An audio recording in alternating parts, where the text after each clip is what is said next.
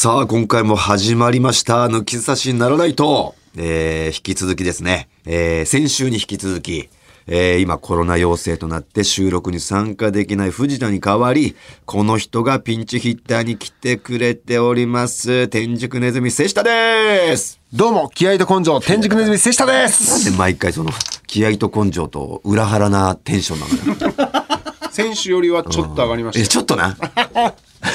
ちょっとだけちょっとちょっとだけ解放に向かってるな。た。解放っていうのをやめてください。病状が。やめてください。そんな病的なことではないですから。えーはい。まあまあ先週ちょっと話しましたじゃないですか。あの、はい北海道でゴルフコンペに行ってきたよっていう。はい。えーそれが藤田の代わりに熊田さんが言ってくれたよっていう、はいそのゴルフコンペ。本当は、ゴルフも参加できたんですよ。最高の仕事だったのね。うん、ゴルフできて。前乗りして、うん。えー次の日、その皆さんとゴルフ一緒に回って、はいで、その後、俺と藤田で司会して、はい。で、また泊まって、その日帰れないから泊まってっていう、もう最高の2泊はい。の仕事だったんですけれども、はい。俺がだからその前乗りの日までうん濃厚接触の。傷になっちゃったから、移動するだけでもダメなんだって。ーあ、そうなんですね。うん何もしなくても。やっぱり時それは倫理的にダメですってことで、ゴルフ断念っていうことで、当日に、まあ、表彰式に合わせて行ったんだけど、はい聞いたらさ、すげえゴルフやってたのよ。そのゴルフコンペが。要は、パチンコのホールさんのは主催してる70周年のあれなんだけど、い。はもうお金がありすぎるのか、ゴルフ場をもう一つ持ってるんですよ。自分たちのゴルフ場を持ってるんです。そのメンバーでみんなでですか？メンバーというかそのゴル、えーパチンコのその社長が。はいはい。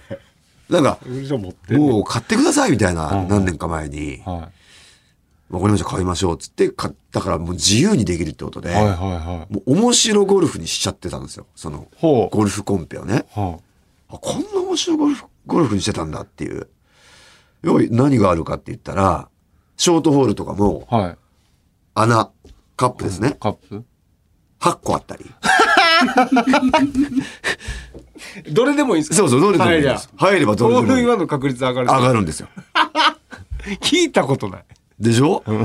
あともう、七えー直径が、えー1メートルぐらいのはカップに、のショートホールがあったり、い。いや、金抜いてたら落ちてまうじゃないですか。そこで結局、人がは8個のところは誰もホールインなかったけど、うんはいその1メートルぐらいのカップのところでは、一人だけホールインワンしたっつって。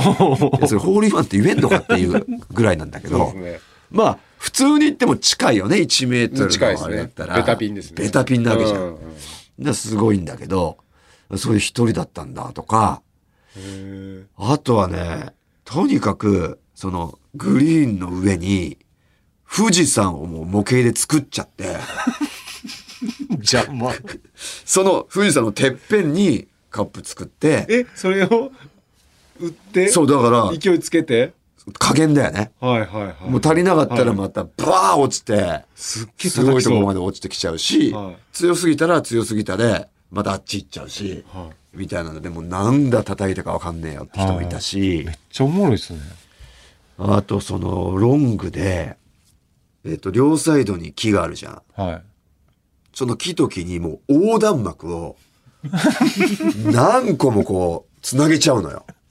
だからどっかにバーンと当たっちゃったり。はいはい。その、プロ野球のホームランの看板みたいな感じでそうそうそう。提供が、その下低く攻めるのか、その上行くのかとか考えなきゃとか、もうその18ホール全部何かしらあるんだって。へえ。ブニョンブニョンのドライバーで最初ティーショット打たなきゃいけないとことか、一本だけ置いてあってそれを順番に使っていかなきゃいけないとか、いや。面白ってなって、まあ普通のゴルフではなかったんだけど、はいはいはい。で、そこで俺らはそこに本来やれてたわけで、そこで何も知らなかったけど、YouTube でさ最近そのサブチャンネルでゴルフやってたから、はい回そうとしてたのよ。そこでね。そう。普通のゴルフをめ回す回せると思ってたんだけど、結果めちゃくちゃ面白いゴルフが回せてたわけじゃん。はふざけんな藤田と思って。あ、藤田さんね。これ、やりたかったっすわーっつって。見たことない映像っすもんね。そう。だって。いや、ほんと撮ってほしかったっすよ、つって。へえ。なってね。いや、もし、もうその表彰式もね、ずなんか100人ぐらいいたんだけど、い全部、俺が声ぶっ潰れるぐらい、こう、はい。順位と、うんうんそこの、まあ、取引先の台を作ってる会社の人とかもいっぱい来てるから、はい会社名とか全部言って、ねで、目録が一人一人に、ん一人一人にも商品があるんですよ。はいはいはい。で、それも全部読み上げるからこんなぶっ潰れちゃったんだけど、それ全部バーって、はえー100人ぐらいを読み上げた後、一人一人読んで、えー何人か代表者絡んだりして、はい。で、全部読み上げた後、その、ホールの、えっ、と、社員はい。と取引先、入り乱れてるコンペなんだけど、はい。その、ホールの人の目録を、はい。回収って言うんですよ。回収？社長が。分かってるな。回収っつって、うんその、ホール、要はだから、ホストだよね。はいはいホスト会社の社員たちがせっかくもらった目録は、全部、回収？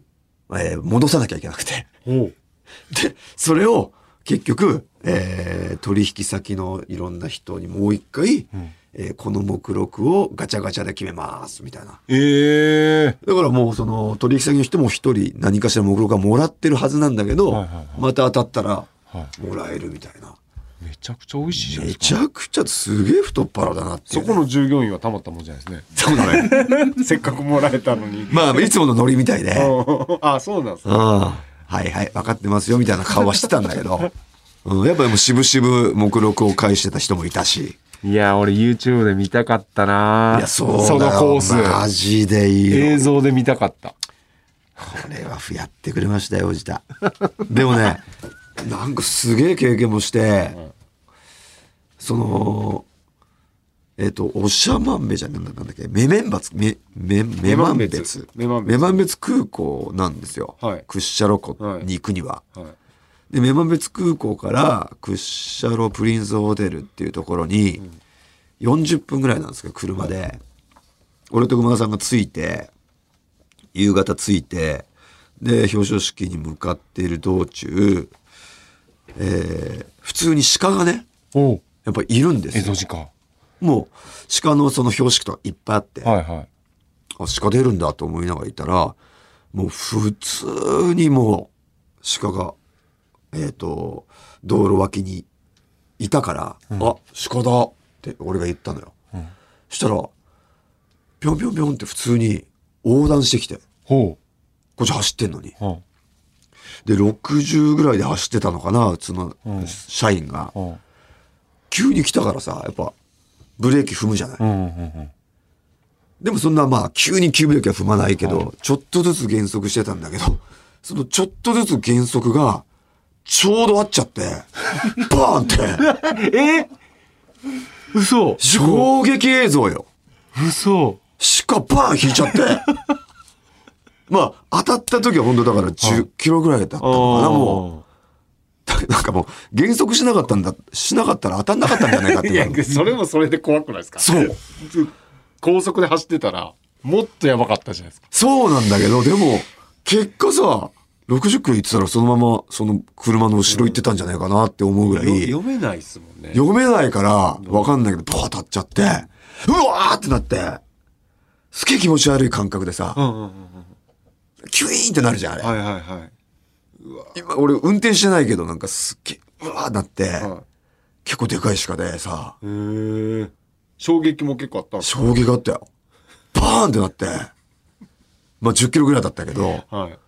うわ、どうなったんだっつったら、その渡り切った方を、ぴょんぴょんぴょんって言ってたから、えー、よ普通に。よかったと思って。よかったっすね。おう車はでも結構気づいたんちゃいます？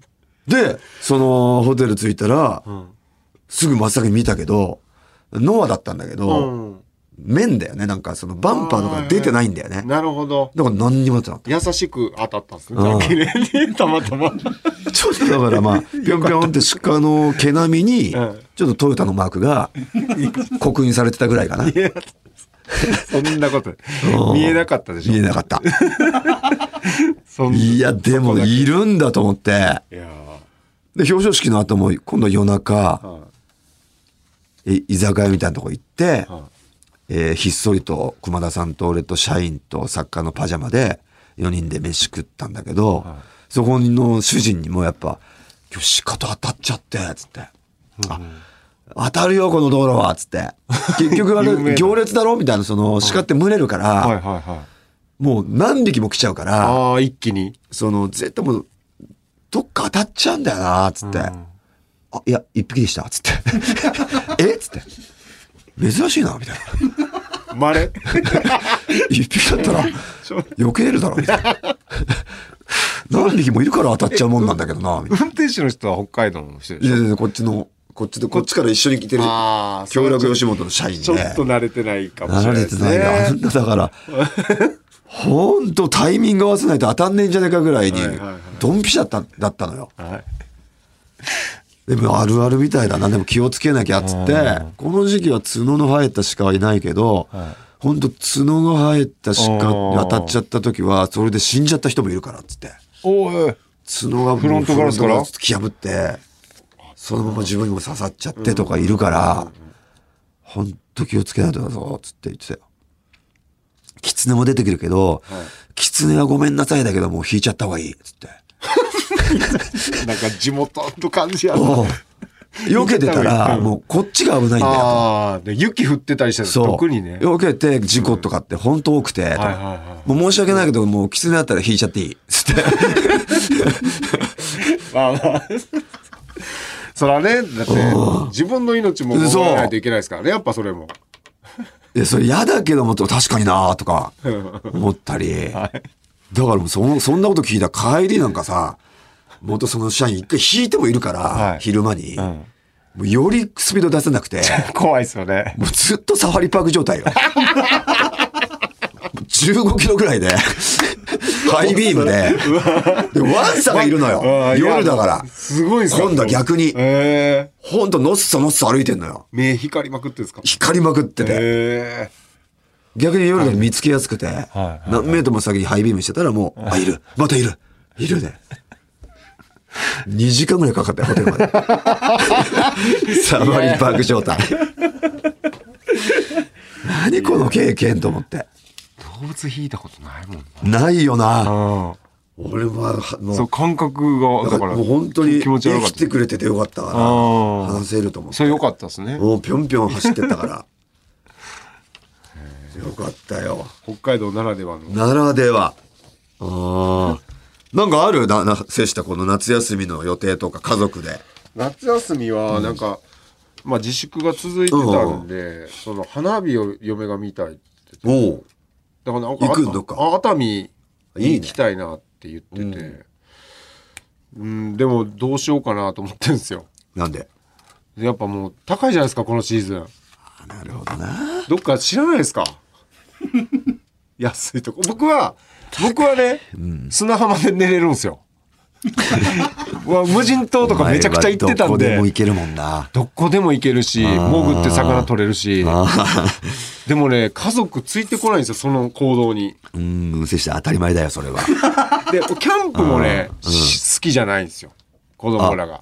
え、子供も？虫とか。そう。で嫁もねキャンプのテントじゃ寝れないんですよええじゃあお前だけもう特別なんだ一。人アウトドアなんですよねずっとだからお前のイズムを継承した子供はいないんだ。娘も息子も。はいだうん魚釣りとかでも魚触れないとか ミミズつけれないとか奥さんがそのタイプなんだ。奥さんもそうですねそうできないんですよはあ。岩手出身で虫がいなかったんですって寒くてゴキブリ逆にか。ゴキブリ見た日の嫁とか俺もちょっと引きましたけどね。なんか人がそんななんですか怖がれるんやっていうぐらい。わかる。人が変わったような。ゴゴキブリほんと嫌いだもん。ゴキブリっていうだけで嫌嫌がるだろ？そうもうもうそれだけで。ジーって言って、ジーって言って、つって。あ G G って言います。G G ジー。って言うだろ？ゴキブリって嫌なんですって。ゴキブリって言わないでつってすげえ怒られるんだよ。いやすごいですよね女子のあのゴキブリ。おお怖がり方僕のおかんはあれなんですよ手で潰してましたもん。素手で。まあそれはすげえけどな。うちのおかんは、まあ、鹿児島、鹿児島やから、もう、大きいんですよ、ゴキブリとかも結構。あでかそうで、黒々してて。茶羽とかじゃないですよ。真っ黒のゴキブリ。あ それを、パンって叩いて、手洗うんですよ。それはそれで、子供心にちょっと引いてましたけど、あ。ゴキブリはでも、まあ、触れるよな、別に。もう別に、別にそれはね。俺変に、だからその、カエルとかよりもいけるというか、あブニョブニョ系のが嫌で、カエルね。そう。はゴキブリとかそのカブトムシとかカナブンとかちょっと硬いから、いいけるから、俺よく、その中学とか一番後ろの席で、俺の真後ろに教室のゴミ箱があって、そのゴミ箱に一匹ゴキブリを離して、はい。話して。でもそれすぐこう上がってくるじゃん。上がってきますね。で、結構まあ、1メートルぐらいあんのかな？はい。で、もうそろそろゴールで外に出れよっていうところまで野放しにして、ポンって 弾いて、弾いて、下に落として。どんな子やねん。まあだっていうのずっとやってたよ。遊んでた人って。授業中。変な子。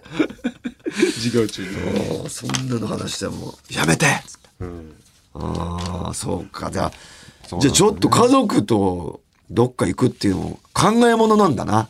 そうです。だからすごいなんか、知らなかったんですよ。いやいややったっていうのを。ああ。ある日突然、すごく嫌やねんっていう。釣りもずっと我慢して、ついてきてたけど。我慢してたみたいです。だから子供らは、なんかテンション上げたふりしてたんですって。パパが、そのキャンプとか行きたい。やっぱ憧れなかったですか？子供できたら、ち。ょっと連れて行ってあげたいとか、アウトドアあで。で、そこでバーベキューとかしてあげたいとか。それもめっちゃ嫌やったらしいですよ。うん暑いし、虫おるし、海では泳がないんですよ。海洋恐怖症って言って、ええもう海自体がもう映像とか見てても怖いんですって、この二人と深も。海とかもう、そうそうです。真逆なんですよ、だから。はあ。僕の、だから無人島のなんかテレビとか見てた時、どう思ってたの？か思ってたの？本当に。本当にあの大活躍。な。ね無人島での。1ミリもお前の遺伝子入ってねえんだ、じゃあ。そうなんですよ。夏らしいことしたいですけどね。できない。じゃあもう夏休みも一生懸命トイレを磨きますか。そうですね。それで磨いて、心も磨いて。さあ、それではそろそろ行ってみましょう。オールナイトニッポンポッドキャスト、トータルテンボスと、天竺ネズミ瀬下の抜き差しならないと、シーズン 2!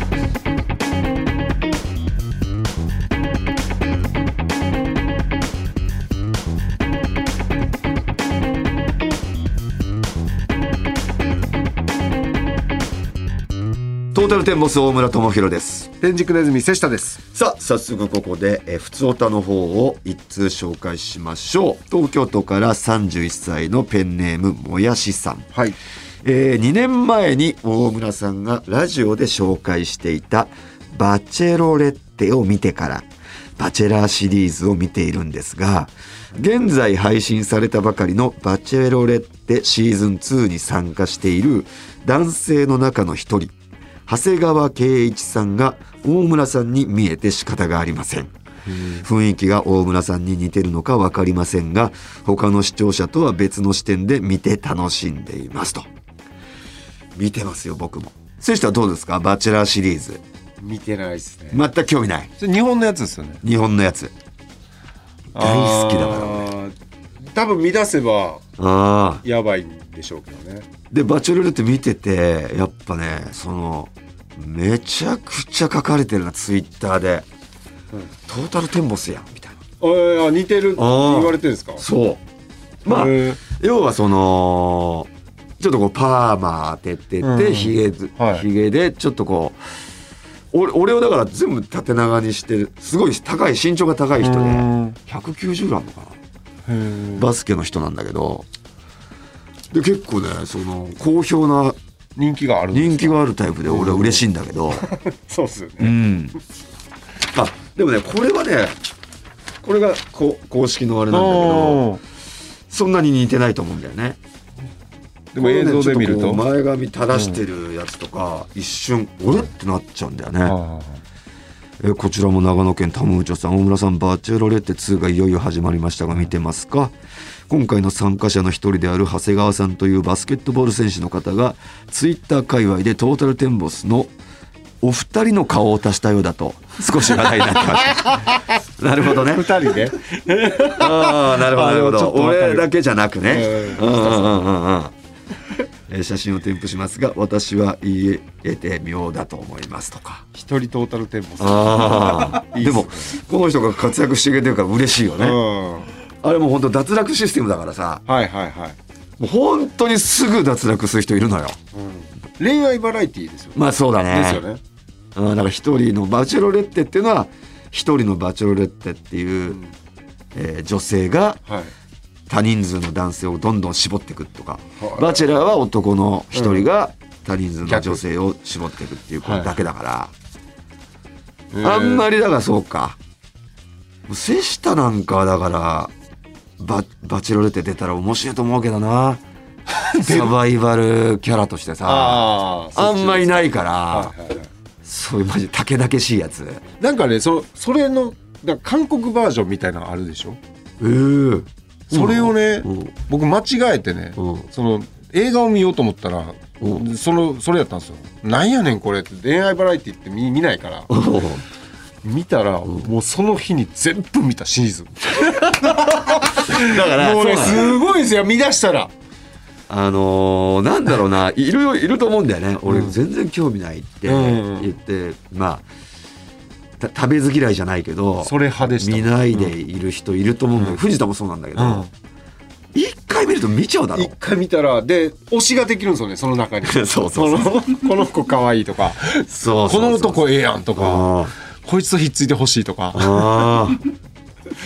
すっげえのめり込みましたいやツッコミどころ満載だしな。はいそうですね。今回もさなんかバチェロレッテの女性の一人がいろんな男とこうグループデート行くんだけど、はなんか度胸試ししてもらいたいみたいな流れになって、タイのチェンマイだかチェンライだかで、結構断崖絶壁数十メートルの本当のもうリアル崖からあ。海に飛び込むとかっていうのをややってもらいたいみたいな感じの流れになって8人ぐらいいたのかな。はいやっぱやるやつやらないやつ出てくるのよ、うん。ああいう時に平気でやらないやつもいるのよ。はいはい。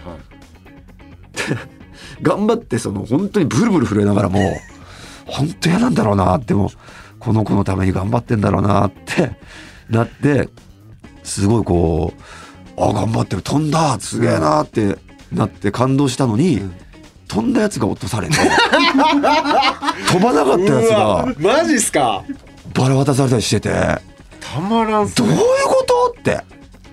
いや面白ってなるのよ。なんで飛ばしたの？って。ーやっぱそこじゃなかったってなるんですかね。やっぱそういうことじゃなかった。飛ばしたものの。うん。面白いんだよな。へさあということでね、えーメールいつ紹介いたしました。この「抜き差しならないと」ではコーナー以外のメールも待っております。番組のメールアドレスは tt アットマークオールナイトニッポンドットコムです、えートータルテンボスの抜き差しならないとシーズン2この番組は六本木トミーズそして初石柏インター魚介だし中華そば麺屋味熊のサポートで東京有楽町の日本放送から世界中の抜き差されをお届けいたします。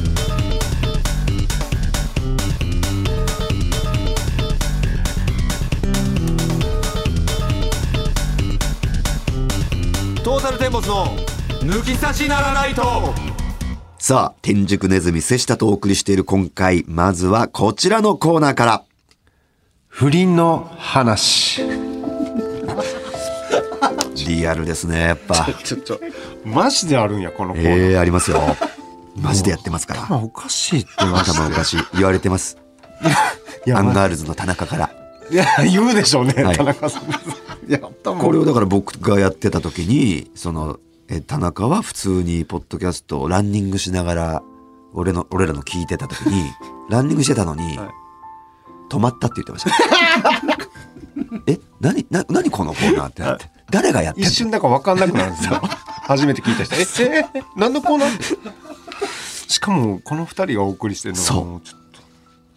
何が目的？ってなったらしいです。とですよねさあバスケの選手にね女性アナウンサーと各界を騒がす、えー不倫なんですが抜き差しリスナーの中にも不倫経験者はいるはず、えー匿名 OK なラジオだからこそリアルな不倫のエピソードを教えてもらい私大村と、えー天竺ネズミ瀬下が不倫はダメですよと。誰が言うてんねん。釘を刺していくと。誰が言うてんねん。そういうコーナーです。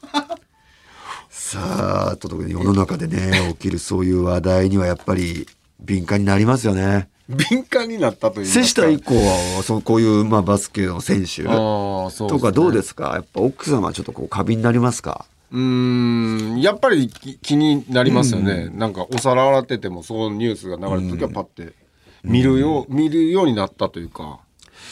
でも、瀬下の奥さんは、まあ変な話、やっぱもちろんね、傷ついたはいただろうけど、はいはいはいはい。もうね、そうですね、ええ。だからまあ子供がおるから、ええ。それでやっぱり自分が立ち直らないとはい。それでまあまあ、その、ここで確かめておきたいんですけど、まあ、瀬下さんって結構この芸人界隈でもやっぱ破天荒で有名でしたけど、えー結婚する際に、俺不倫するからなって、もう豪語してたって聞いてたんですよ。本当ですか？奥様の前で。まあ不倫するからなとは言ってないんですけど、ええ。まあそういうこともあるかもな。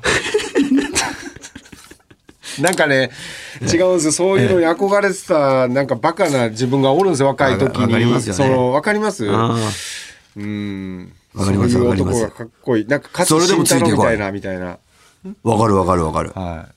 それでもついてこいっていうね。そうですね。ああ、変な九州男児が出てましたねそうか。実際九州男児だしな。うんえ、瀬下の親父さんってどんな人だった？もうしてましたね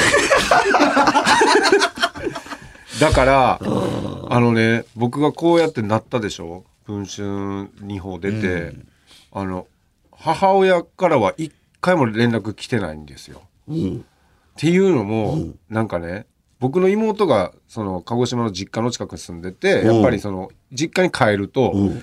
めちゃくちゃ雰囲気悪いんですって2人の。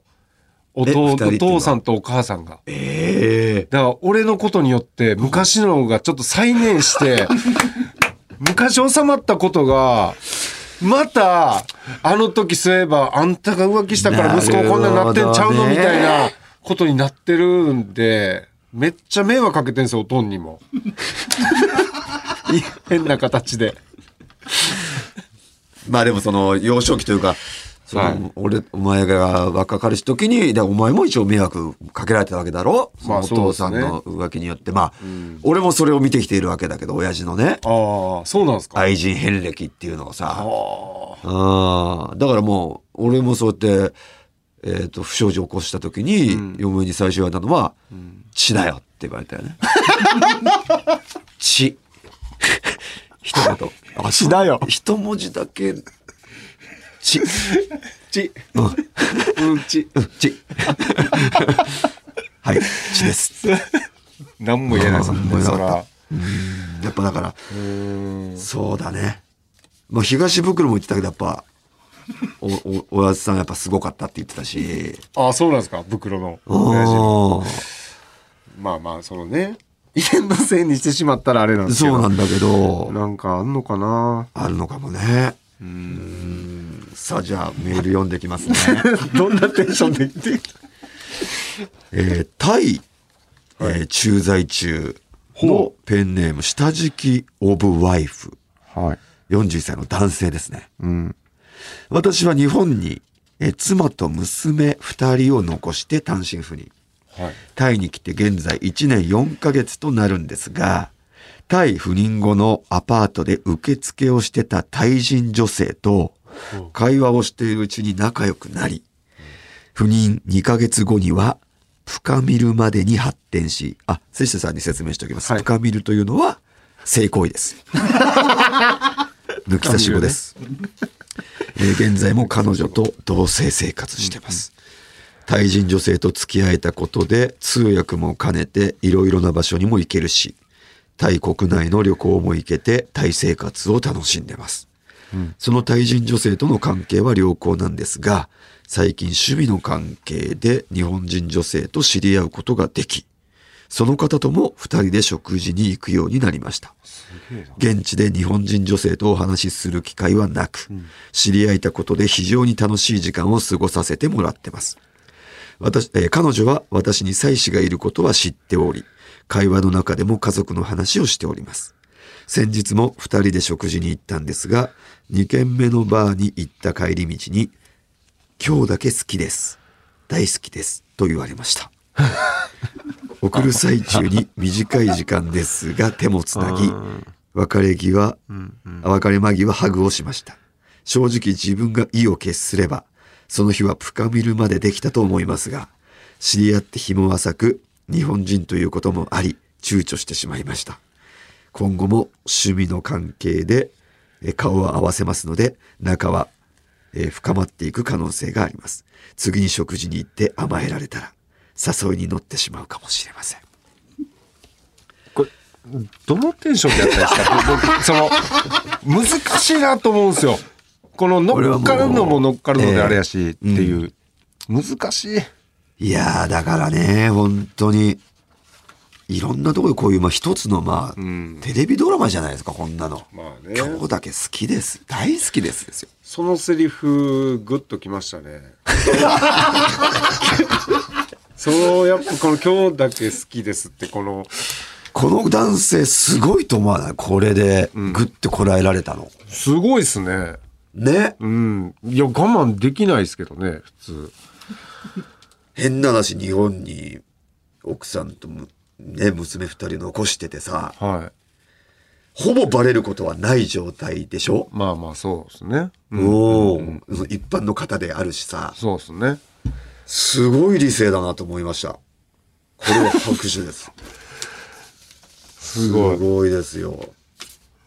で理性がも今日だけって言ってたから、今後も甘えられたら分かりませんって言ってたけど、でもまあ女性側からはめちゃくちゃ誘ってる感じですよねこうそうだねで本当今日だけって言ってたのが本当かどうかを知りたいですよね。次もまた言ってくるのか、うんあの時だけだったんで今は大嫌いですって言われるのか。大嫌いですはあるんか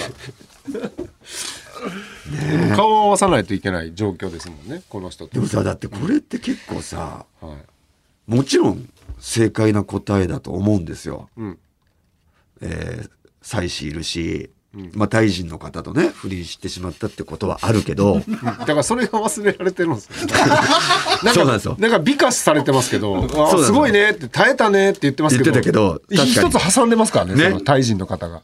これ、でも今日だけ好きです、大好きですって言われたらさ、うん。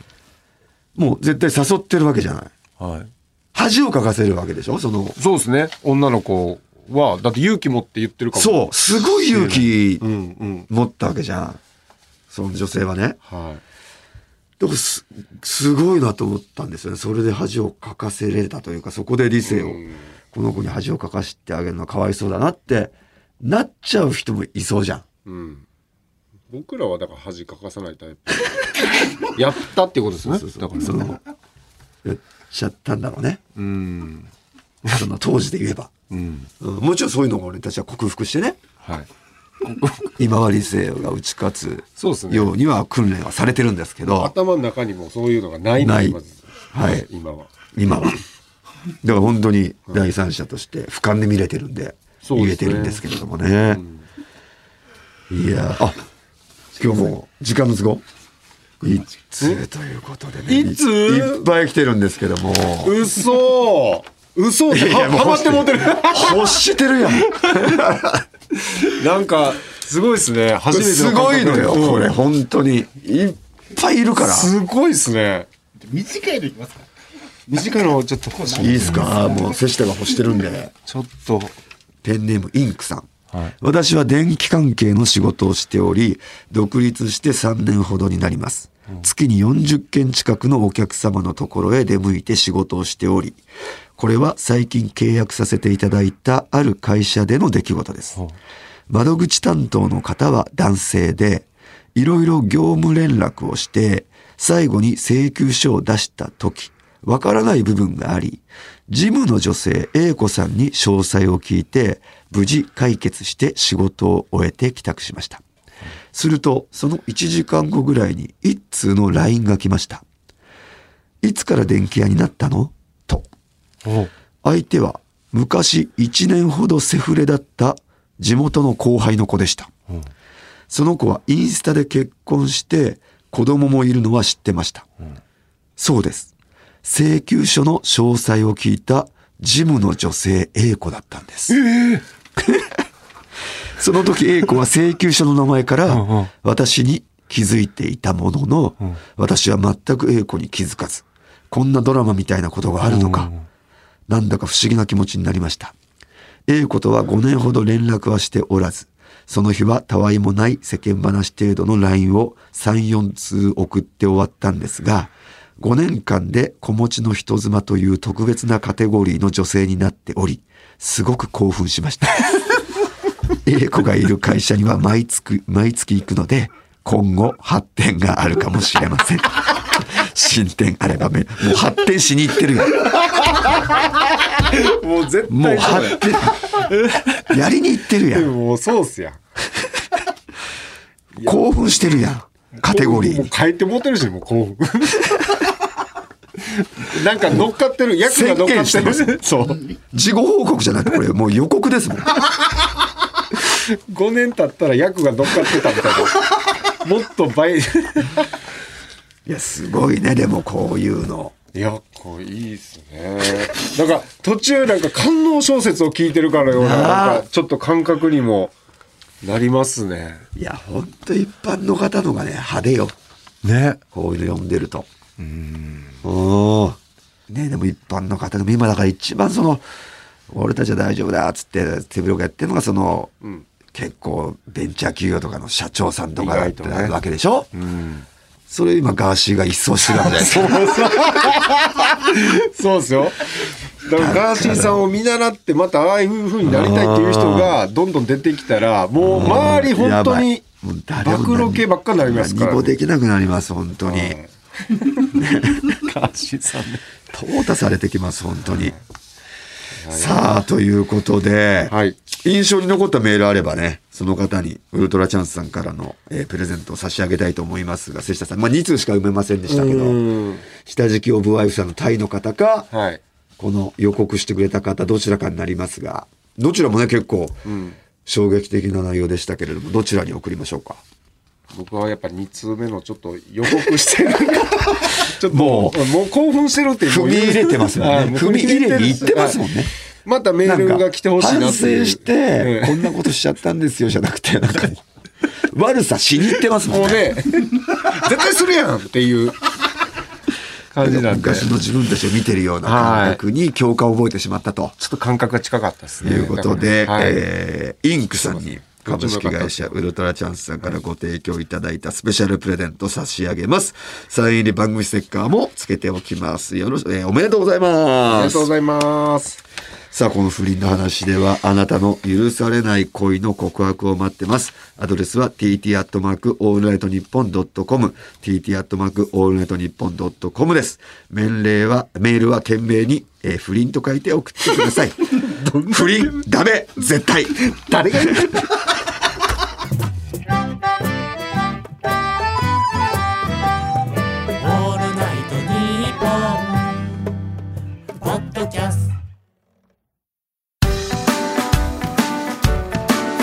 シャリの橋本です。うなぎです。ギリシャリのおとぎ話は日本放送のポッドキャストステーションで毎週水曜に配信中です。うなぎさんどんな番組でしょうか？はい詳しく説明したいところですがお時間ですえ嘘。聞いてみたらわかると思います。はい番宣終わります。トータルテンボスの抜き差しならないとシーズン2。この番組は株式会社ウルトラチャンスのサポートで東京有楽町の日本放送から世界中の抜き差されお届けいたしました。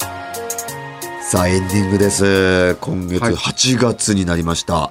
エンディングテーマが変わるということで、えー、ラジオネームセクシャルの送ってくれた、えートリップフィート5点。うん、なんですけれども、こちらのメール紹介していきます。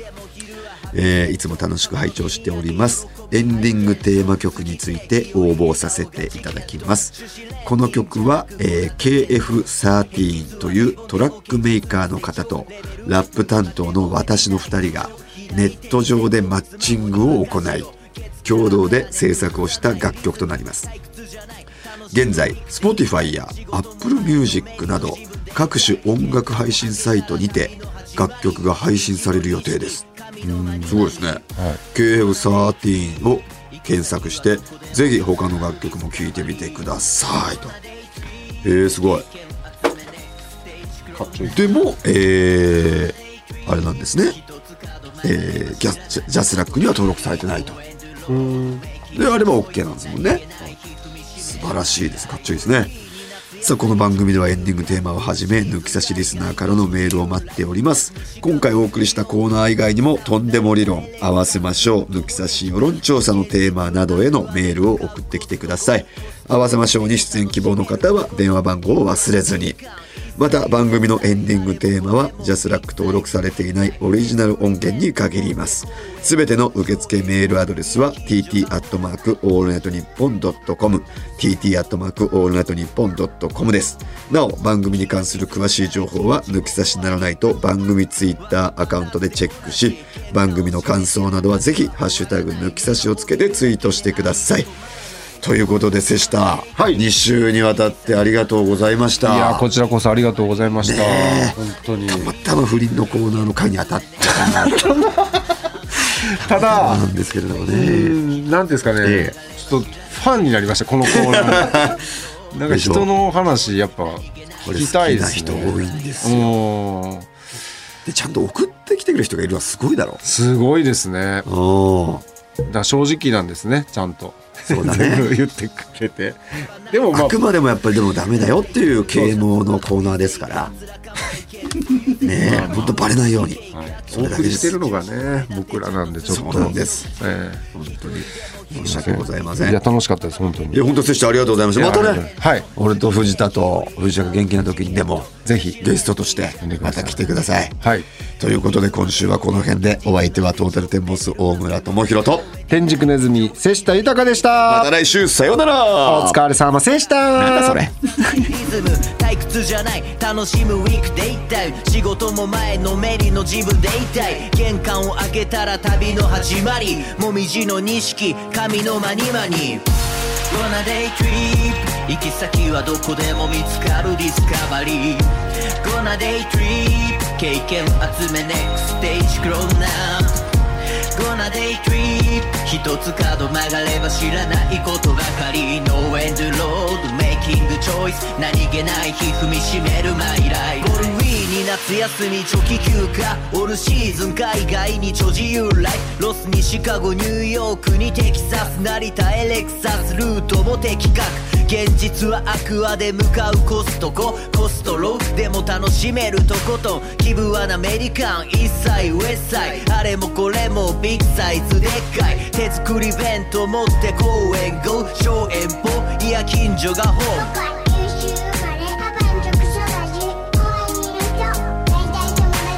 日が沈んだら一日も終わり。はパパだって同じ玄関を閉めても旅は終わらない。ネガを見るだけで愛が止まらない。Gonna day trip 行き先はどこでも見つかるディスカバリー。Gonna day trip 経験集め next stage grow now Gonna day trip 一つ角曲がれば知らないことばかり。No end road making choice 何気ない日踏みしめるマイライフ